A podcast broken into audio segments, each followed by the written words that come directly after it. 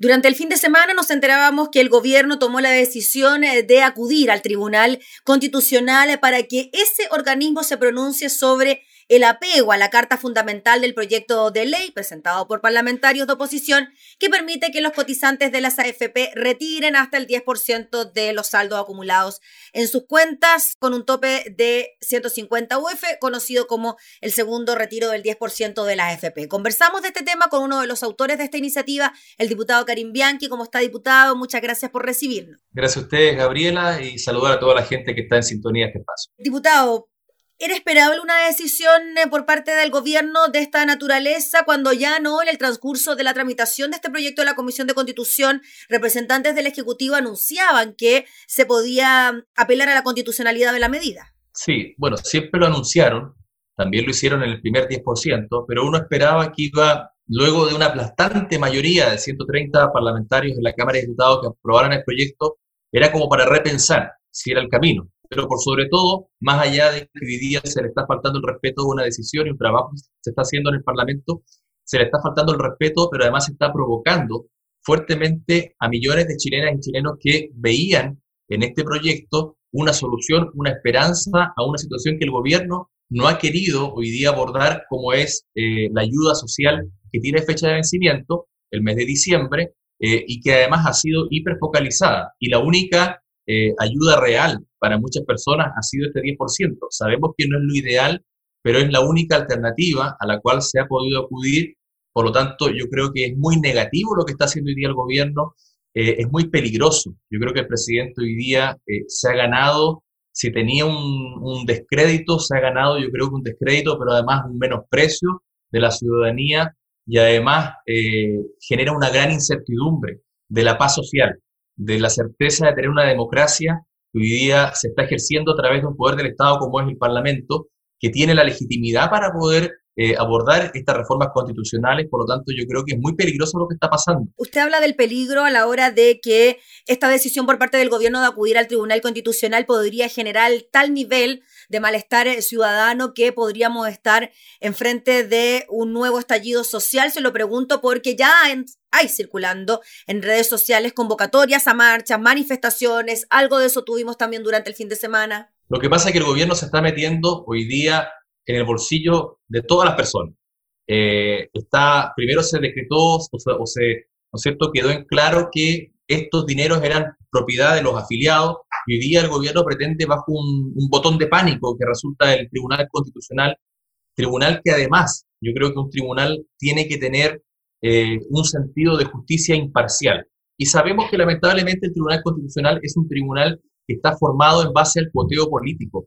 Es un tribunal que está hoy día, en cierto, fijado bajo ciertas reglas que le permiten tener a ciertos sectores del país eh, eh, personas que estén hoy día impartiendo justicia en ese tribunal. Por lo tanto, yo la verdad que coloco en duda lo que está hoy día pretendiéndose como búsqueda de justicia en este tribunal. Yo espero que así como el presidente está llevando su defensa en este tribunal, también lo hagamos los parlamentarios yo creo que tenemos que hoy día avanzar hacia todo lo que entregue la paz, porque hoy día eh, lo que está haciendo el presidente con este nivel de provocación es decirles a las chilenas y chilenos que le está declarando la guerra. Y eso no puede ser posible. La primera persona que tiene que hoy día yo creo que llamar a un sentido de tranquilidad, más aún después de un estallido social, más aún en medio de una pandemia, es el presidente de la República. O sea, lo último que tiene que hacer es provocar a un país que además está sufriendo una gran necesidad que está hoy día pasándolo mal y que veía en este proyecto una gran esperanza. Entonces, yo creo que tenemos que tomar todas las acciones, incluso pensar que si tenemos que buscar una acción eh, constitucional contra el presidente, una acusación constitucional, tendremos que hacerlo en pos, ¿no es cierto?, de que tengamos tranquilidad o adelantar las elecciones. Disculpe, diputado Karim Bianchi, ¿de qué va a depender aquello de que se presente, por ejemplo, una acusación constitucional en contra del presidente de la República y con qué argumento? es que va a depender en la medida de que los parlamentarios eh, hoy día no estén eh, jugándosela por defender a la derecha o a la izquierda. Yo creo que ya tenemos una tarea que es fundamental, levantar al país. Y levantar al país no tiene que ver con sectores políticos, tiene que ver con la búsqueda de la paz social, de la estabilidad, y justamente estos dos puntos yo creo que son lo más importantes que el presidente está incitando hoy día a, un caos social y además de eso, la vulneración de los sistemática que existió en este gobierno de los derechos humanos podrían ser dos eh, de, de las fundamentaciones para poder impulsar eh, una medida como esta, ya que el presidente no va a querer, ¿no es cierto?, ejercer una renuncia. Yo creo que sería bueno adelantar las elecciones para todas las autoridades que ejercemos un cargo público y si eso va a traer estabilidad al país y tranquilidad, bienvenido sea. Yo no quiero que pase lo que está pasando en Guatemala, lo que está pasando en Perú. Tenemos que buscar la tranquilidad. ¿Para cuándo podrían adelantarse las elecciones, considerando ya que a fines del próximo año están convocadas elecciones de presidente y de parlamentario, sumado a lo que ocurre en, abril con, gobernadores y con constituyentes? Sí, no, no, no quisiera ponerle fecha, sino pensar en que lo antes posible. Si el presidente continúa en esta actitud, la verdad que pone en peligro fuertemente el orden público, la democracia de un país, o sea, un país que además está herido, está sensible. Eh, eh, hoy día eh, además hay un, nivel de, ¿no es cierto?, de necesidad extrema en muchas personas que no pueden seguir esperando. Entonces, la herramienta que está utilizando el gobierno, más allá de una herramienta constitucional o de, o de Estado, es una herramienta provocadora. Esto es como un, como un fusil para la gente que está, ¿no es cierto?, pasándolo mal. Esto es un, tanque que está lanzando el gobierno para ponerse en guerra con la ciudadanía. Y eso no podemos permitirlo de Parlamento. Si el presidente no está hoy día eh, gobernando para todo Chile, porque yo creo que hoy día las crisis muestran lo peor y lo mejor de, un país. Lo mejor yo creo que el aguante que tiene la gente, la solidaridad que, ha existido en nuestro país, y lo peor, eh, un presidente, ¿no es cierto?, que encarna un gobierno que muestra inhumanidad y hasta último minuto defender intereses particulares de ciertos sectores económicos de la, del país, que yo creo que eso es inaceptable. O sea, acá hay una defensa de la FP que está tiene nombre y apellido y eso no podemos permitirlo. Diputado Karim Bianchi, sobre eso le quería preguntar, sobre el porqué de esta negativa al proyecto del retiro del segundo 10%, cuando durante los días posteriores al primer eh, retiro del 10%, incluso ministros de Estado reconocieron lo bueno de la medida, que había reactivado de alguna manera la economía del país, etcétera. ¿Por qué cree usted que ahora se produce este rechazo? Se apela a la inconstitucionalidad de la medida cuando en el primer retiro no se apeló a la inconstitucionalidad de la medida en el mismo tribunal. Porque en política a veces lo que se piensa no es lo mismo que lo que se hace o lo que se dice. Eh, y eso es lamentable. Y eso me toca, en este periodo lo aprendí viéndolo, eh, cómo a veces yo no entendía que algunas personas dijeran algo eh, internamente y después hicieran algo totalmente contrario. Entonces, eso yo creo que tiene un trasfondo, que son intereses particulares. Y, y, hoy día el mayor interés que tenemos que tener es la necesidad que está viviendo la gente. Entonces, eh, yo sé que no es la mejor herramienta. Miren, cuando el 24 de agosto presentamos este proyecto, yo pensé que a esta altura lo iba a tener que haber retirado y lo iba a hacer con satisfacción si había un proyecto del gobierno que realmente pusiera, ¿no es cierto?, en ayuda a tantas personas que hoy día no ven eh, la solución. Pero hasta el momento no ha existido esa alternativa. O sea, el gobierno solamente eh, ha pretendido amenazar e impedir el avance de algo que pretende ser una ayuda, eh, pero no plantea por su parte, más allá de estas amenazas, no plantea hoy día decir, mire, vamos a aumentar el nivel de subsidio, vamos a, desfocalizar tanto la, ayuda que se está entregando.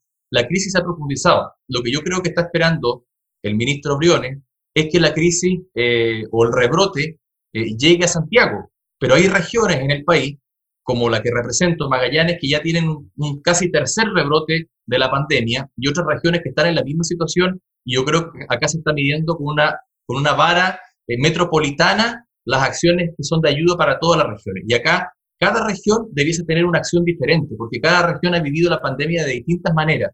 Entonces, yo creo que hoy día lo que está haciendo el gobierno es esperando eso, y eso no es posible. Entonces, hoy día, eh, llevar este, hasta este nivel de aguante. Ya la gente ha aguantado encierro, la gente ha aguantado desempleo, la gente ha aguantado eh, el, cierre de, de, sus negocios, pero ya seguir aguantando que ahora se metan más encima la mano, eh, eh, la mano en los bolsillos es lo único que podía ser una ayuda real próxima, yo creo que la gente no lo va a aguantar.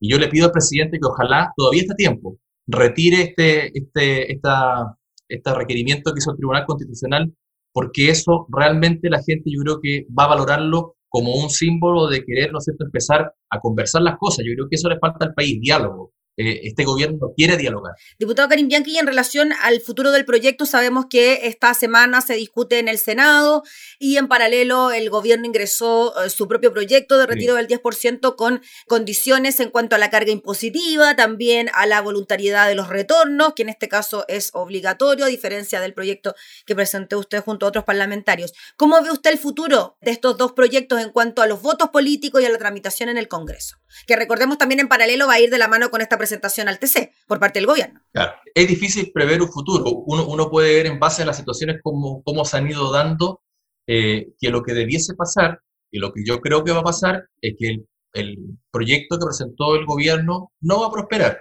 Yo creo que si hablamos de las mayorías que se requieren para esto, que una mayoría simple no va a prosperar.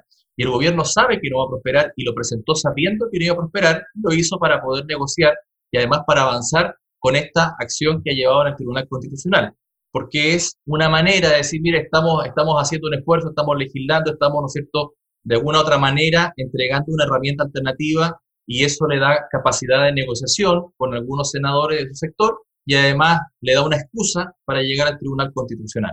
Pero yo estoy seguro que eso no va a prosperar y estoy seguro que el proyecto que viene de la Cámara de Diputados, que impulsamos nosotros, va a poder tener la votación. Por suerte son pocos los votos que se requieren de gobierno, digámoslo así, eh, y yo creo que esos votos van a estar y este proyecto va a prosperar. Ahora, mientras no se solucione lo que está aconteciendo en el Tribunal Constitucional, lamentablemente eh, se mantiene en el limbo esta situación. A mí me cuesta entender que se va a discutir en el Tribunal Constitucional, porque acá recordemos que no tenemos una ley.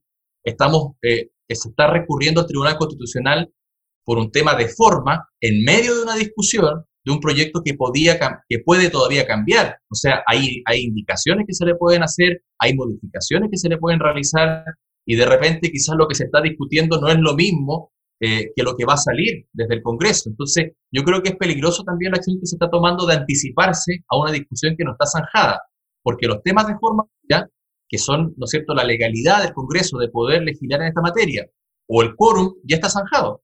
Ahora la pregunta es por qué el primer retiro no habría sido inconstitucional y no sacudió al TC y en este segundo retiro sí. ¿Por qué el segundo sí, el primero no? Eh, yo creo que es la, primera pregunta que se hace cualquier persona que ve que, que si algo se hizo con una receta y resultó, bueno, ahora se está haciendo con la misma receta, debiese tener el mismo resultado. Simplemente porque hoy día eh, no hay vergüenza no hay vergüenza en ocupar todas las herramientas necesarias para defender algo que hoy día resulta indefendible y que la única manera o alternativa que debiese prosperar es la de buscar ayuda social por parte del Estado. Pero no, insisten en esta medida. Entonces, ese yo si fuera, ¿no sé, quien esté defendiendo esto en el Tribunal Constitucional, diría, eh, la primera razón y que, y que resulta, ¿no es cierto?, del sentido común es porque bajo una misma situación se está aplicando un, sentido contrario. Cuando usted pudo haberlo hecho también en el primer retiro del 10%, no lo hizo, y hoy día sí lo está haciendo, yo creo que es uno de los argumentos, ¿no es cierto?, de sentido común que nace. Y lo que plantea también el gobierno en su proyecto es un retiro, además del 10%. O sea, lo que plantea el gobierno en su proyecto alternativo también implica un retiro de los fondos previsionales. Entonces, llama la atención ahí la presentación ante el Tribunal Constitucional. Va en la misma línea con distintos, con distintos requisitos. Pero claro, va en la misma línea de, de, retiro de fondos, que es lo que supuestamente sería inconstitucional. Que tiene como un autopréstamo, ¿no es cierto? Y que estaría dirigido para eh, un, un, sector, ¿no es cierto? Que serían los que están hoy día activos, que están cotizando activos, pero que además estén sin trabajo y que lleguen hasta cierto nivel de renta. Y con devolución de, ese, de autopréstamo, digamos. Eh, son las diferencias. Pero eh, es, como la misma estrategia, es decir, recurrimos a fondos previsionales. Si acá la discusión está, ¿el, Congreso puede o no presentar reformas constitucionales? Yo creo que sí. O sea, eh, así lo señalan las leyes, lo señala la Constitución. O sea, si no es el Congreso, yo creo que el hiperpresidencialismo que existe está bien, pero hay un límite y acá estamos actuando bajo la legalidad. Y el tema de los quórum que es otra de las cosas que cada vez que, porque cada vez que se, eh, que se discutió esto en las comisiones, el gobierno nunca intervino, solamente intervenía al final mediante ministros que anunciaban que iban a hacer una acción, ¿no cierto?, en el Tribunal Constitucional. Ese era el único aporte que hacían en la, en la, comisión. No dijeron que querían hacer una ley en paralelo, no dijeron que iban a hacer ayuda social, amenazaron con el Tribunal Constitucional. Entonces, eh, una de las principales amenazas era el tema del quórum y de la legalidad. Y ambas cosas están resueltas. Por lo tanto, yo considero que esto incluso debiese declararse inadmisible. Vamos a ver si el Tribunal Constitucional es un tribunal de verdad o un tribunal político. Eh, yo espero que si es un tribunal de verdad, resuelva en base a la legalidad y a la justicia y le permita a los chilenos y chilenas tener prontamente una ayuda que es incapaz de entregar hoy el gobierno. Muy bien, pues diputado Karim Bianchi, le agradecemos enormemente por el contacto y estaremos atentos a lo que pueda ocurrir en esta semana, que sin duda va a ser clave en la tramitación de este proyecto que permite el segundo retiro del 10% del FP. Muchas gracias por su tiempo, que esté muy bien, buen día. Gracias, Gabriela, a ti y bueno, esperemos que, que exista tranquilidad para que la gente tenga, ¿no cierto?, certidumbre de lo que va a pasar posteriormente y no sea un gobierno quien levante el caos social. Es lo único que esperamos. Yo creo que hemos tenido tiempos demasiado difíciles eh, para darnos ese gusto hoy día de enfrentar un gobierno y enfrentar a la ciudadanía. Yo creo que es tiempo de ponernos de acuerdo, de hacer, ¿no es cierto?, el máximo de, de, consensos posible para que eh, la gente pueda pasar esta pandemia tan difícil de mejor manera, pero por sobre todo, yo diría, y vuelvo a reiterarlo, ojalá que esto no provoque un, gran caos en el país, porque es lo último que uno podría esperar. Muy bien, pues diputado, que esté muy bien, gracias. Gracias a ti. Chao, chao. El diputado Karim Bianchi, uno de los autores del proyecto que permite el segundo retiro del 10% de los ahorros previsionales, hablando entonces sobre la decisión del gobierno de recurrir al Tribunal Constitucional para revisar la constitucionalidad de la medida.